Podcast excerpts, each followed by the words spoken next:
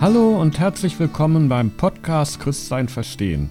Ich bin Klaus Straßburg und ich möchte meine theologischen Einsichten für ein gutes Leben mit dir teilen. Ja, ich muss euch sagen, Joggen fand ich eigentlich immer langweilig. 30 Minuten irgendwo vor mich hinrennen und mich dabei auch noch anstrengen, ach nee, das muss ich nicht haben. Aber vor einigen Jahren hatte ich dann plötzlich ein starkes Bedürfnis, mich mehr zu bewegen. Also überlegte ich. Sportverein? Ach nee, immer feste Zeiten, womöglich Verpflichtungen und dann vielleicht auch noch Vereinsklüngel. Nee. Heimtrainer? Das hatte ich schon mal Jahre zuvor probiert. Aber immer in ein und demselben Raum auf der Stelle treten, dabei immer in dieselbe Richtung gucken und keine frische Luft atmen, nein, das wollte ich nicht mehr. Joggen? Ist doch langweilig. Aber immerhin bin ich dabei unabhängig. Also ich kann es ja mal probieren. Der Wald ist nicht weit, also mache ich mal einen Versuch. Kurz gesagt, der Versuch schlug voll ein. Keine Spur von Langeweile. Stattdessen Waldwege, Vogelgezwitscher, frische Luft und keine festen Termine, an die ich mich halten musste. Ich konnte joggen, wann und wo ich wollte. Es war eine Faszination für mich. Wildschweine sind mir beim Joggen zum Glück noch nicht begegnet, dafür hin und wieder ein Reh. Eine Begegnung werde ich nicht vergessen.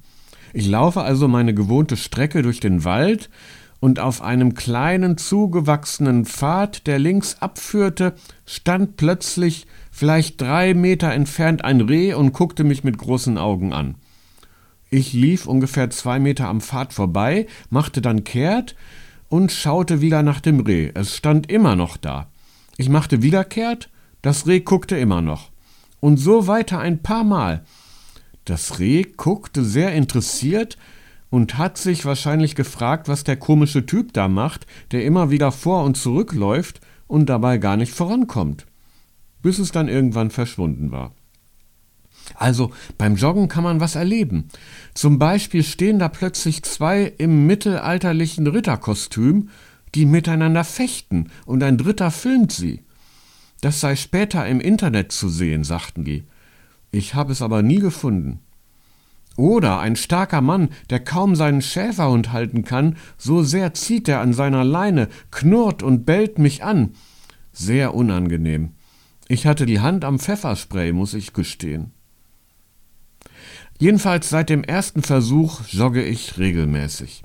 Und ich kann es nur empfehlen. Es ist super für die Stimmung, außerdem natürlich gesund. Und wenn ich irgendwo durchhänge und zu nichts mehr Bock habe, dann jogge ich eine Runde und fühle mich danach wieder topfit und tatkräftig. Ist wirklich so. Nein, ich mache jetzt hier keinen Lifestyle-Blog, keine Werbung für körperliche und seelische Gesundheitsvorsorge.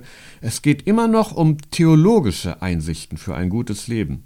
Also gedulde dich bitte etwas, die christlichen Einsichten kommen noch. Ich habe also einen festen Joggingweg. Ein schöner Weg ohne große Steigungen. Er hat nur einen einzigen Nachteil. Wenn es viel geregnet hat, dann steht an manchen Stellen so viel Wasser und es bildet sich so viel Schlamm, dass man nicht mehr durchkommt. Aber das passiert zum Glück nicht so häufig. Aber dann kam das Fichtensterben, auch an meinem Joggingweg. Und nach dem Fichtensterben kamen die Baumfellbagger. Die machten alles platt, einschließlich meinen Weg. Der Weg war nun kein Weg mehr, sondern eine aufgewühlte Schlammwüste. Ich war richtig sauer. Die rauben mir meinen Joggingweg, dachte ich. Was fällt denen ein? Ich hatte keine Ahnung, ob der Weg jemals wieder hergerichtet wird. Diese Forstwirtschaft macht auch alles kaputt, zeterte ich.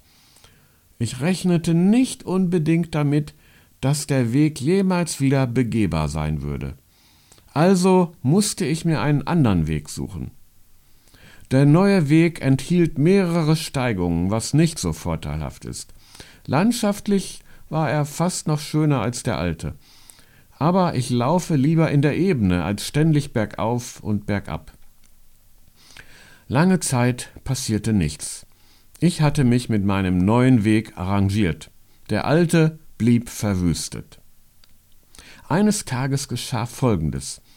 Ich hörte ein merkwürdiges Motorengeräusch, ein Trecker oder etwas ähnliches, mitten im Wald. Der Motor lief und lief. Was war da los? Ich schwankte zwischen Hoffen und Bangen. Also machte ich mich auf, kämpfte mich durchs Unterholz, bis, auf einen, bis ich einen Blick auf den Weg und die Maschine hatte. Da bewegte sich ein Fahrzeug hin und her. Ich schaute eine Weile zu, bis ich ziemlich sicher war. Es sah so aus, als ob der Weg tatsächlich wieder hergerichtet würde. Ich danke dir, dass du bis hierhin dabei geblieben bist. Wenn du immer noch auf die christlichen Gedanken wartest, kann ich dir sagen, es dauert nicht mehr so lange. Ich nahm beim nächsten Joggen meinen alten Joggingweg in Augenschein. Und tatsächlich, er war richtig schön planiert. Man konnte ihn wieder begehen und natürlich auch auf ihm joggen. Halleluja! Der Weg sah nun etwas anders aus als zuvor. Er war ziemlich breit geworden, fast eine Straße, und der Untergrund war plattgewalzt gar nicht mehr so wie ein schöner Waldweg, aber ich hatte meinen Weg ohne Steigungen zurück. Und der Weg veränderte sich. Die Natur eroberte sich erstaunlich schnell die Ränder zurück. Bald sah der Weg nicht mehr nach einer Straße aus, sondern wieder mehr nach einem Waldweg. Und diese Entwicklung schreitet bis heute fort. Eigentlich fühle ich mich schon wieder wie auf meinem alten Weg.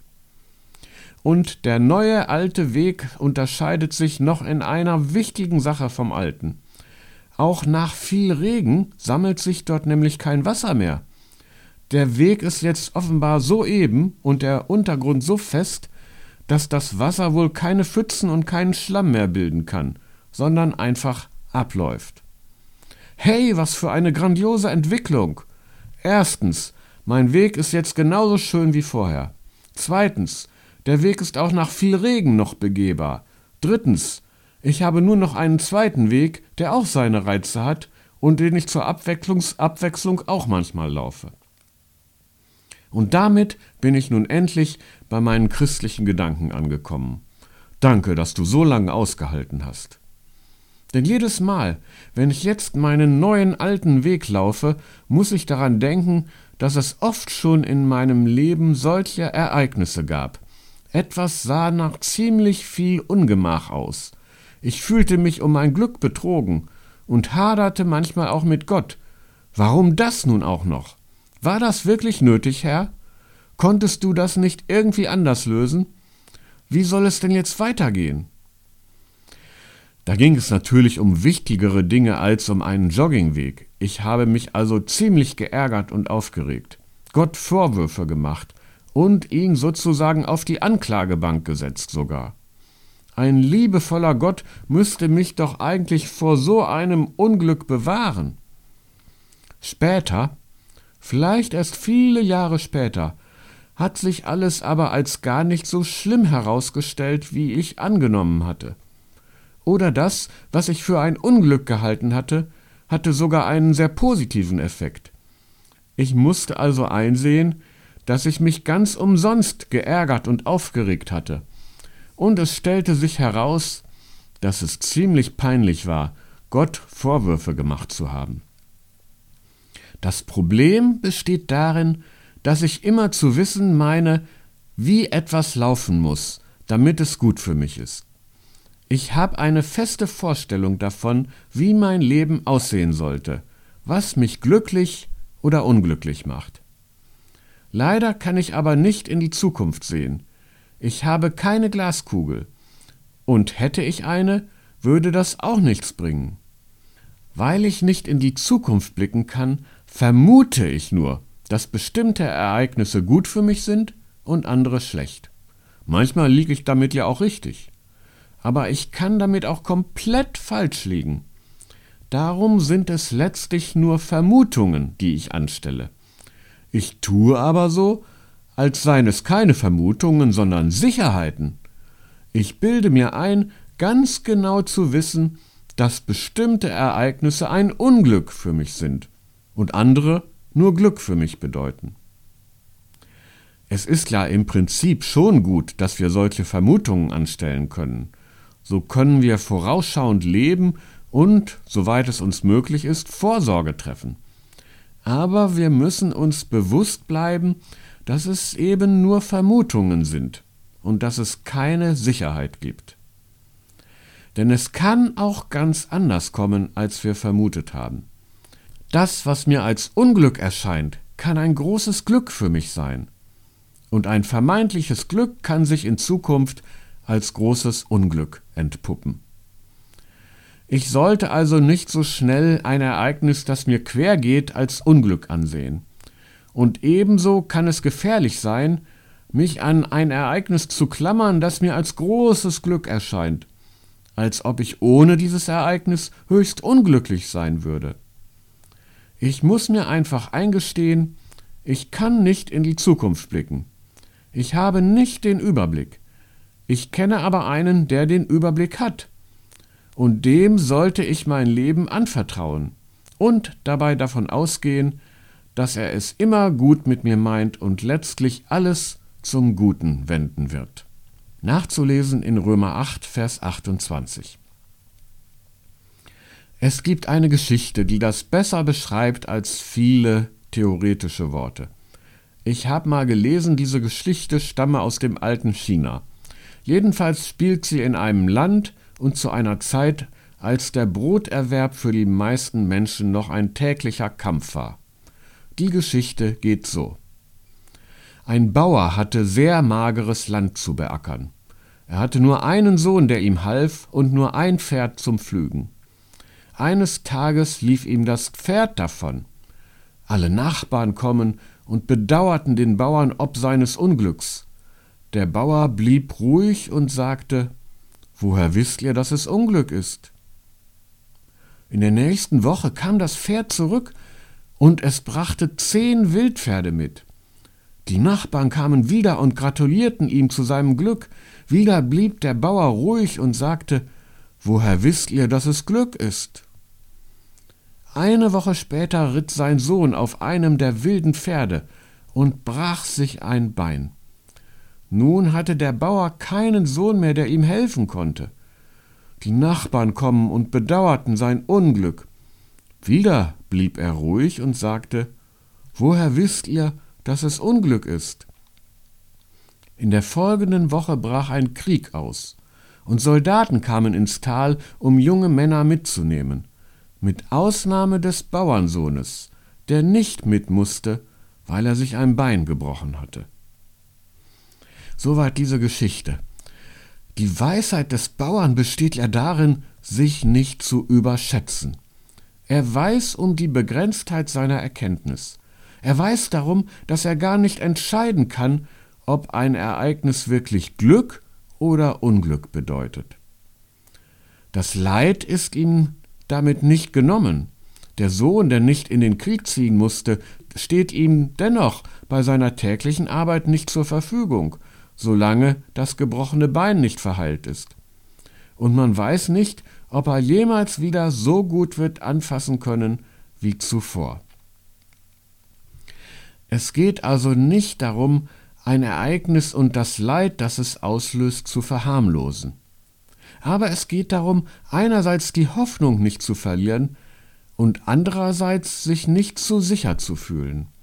Das Leben ist immer für Überraschungen gut, Überraschungen positiver und negativer Art, aber immer solche, die wir nicht ahnen. Aus christlicher Sicht würde ich noch hinzufügen, wir haben keinen Grund, die Hoffnung aufzugeben, uns als Opfer zu fühlen und unser Herz der Verzweiflung hinzugeben. Denn im Vertrauen zu dem Gott, der denen, die sich ihm hingeben, alles zum Guten wenden wird, müssen wir in keinem Unglück endgültig verzagen, auch dann nicht, wenn es großes Leid mit sich bringt. Ich weiß, wie schwer das ist, und ich weiß, dass wir Gottes Wege oft nicht verstehen werden, aber ebenso bin ich gewiss, dass Gott es gut mit uns meint. Er wird uns weder über unsere Kraft leiden lassen, noch für immer im Sinnlosen verloren gehen lassen. Oftmals sehen wir keinen Sinn in dem, was uns widerfährt. Aber wir können darauf vertrauen, dass Gott auch das Sinnlose zu einem Sinnvollen machen kann und dass er uns durch das Sinnlose hindurch zum großen Ziel führen wird. Deshalb gibt es keinen Grund, uns Gefühlen der Hoffnungslosigkeit und Sinnlosigkeit hinzugeben. Es gibt aber auch keinen Grund, unser Glück von positiven Ereignissen abhängig zu machen. Wenn es gut läuft, dürfen wir uns von Herzen freuen und dankbar sein. Aber wir sollten uns unserer Sache niemals zu sicher sein. Denn wir sind nicht die Herren der Welt, die das Weltgeschehen beherrschen. Ein anderer ist der Herr, und wir wissen nicht, welchen Plan er mit uns verfolgt. Es wird nicht immer gut laufen im Leben. Auf Freude wird wieder Leid folgen. Daran kommen wir nicht vorbei. Aber im Glauben können wir gewiss sein, dass wir auch im Leid nicht aus Gottes Hand gefallen sind, sondern dass seine Hand uns liebevoll festhält.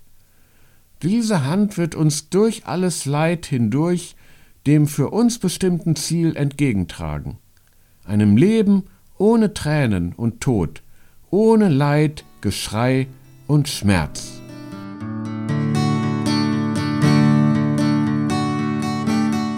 Ja, und das war's für heute. Auf meiner Website Christsein Verstehen kannst du den Text nachlesen und einen Kommentar abgeben.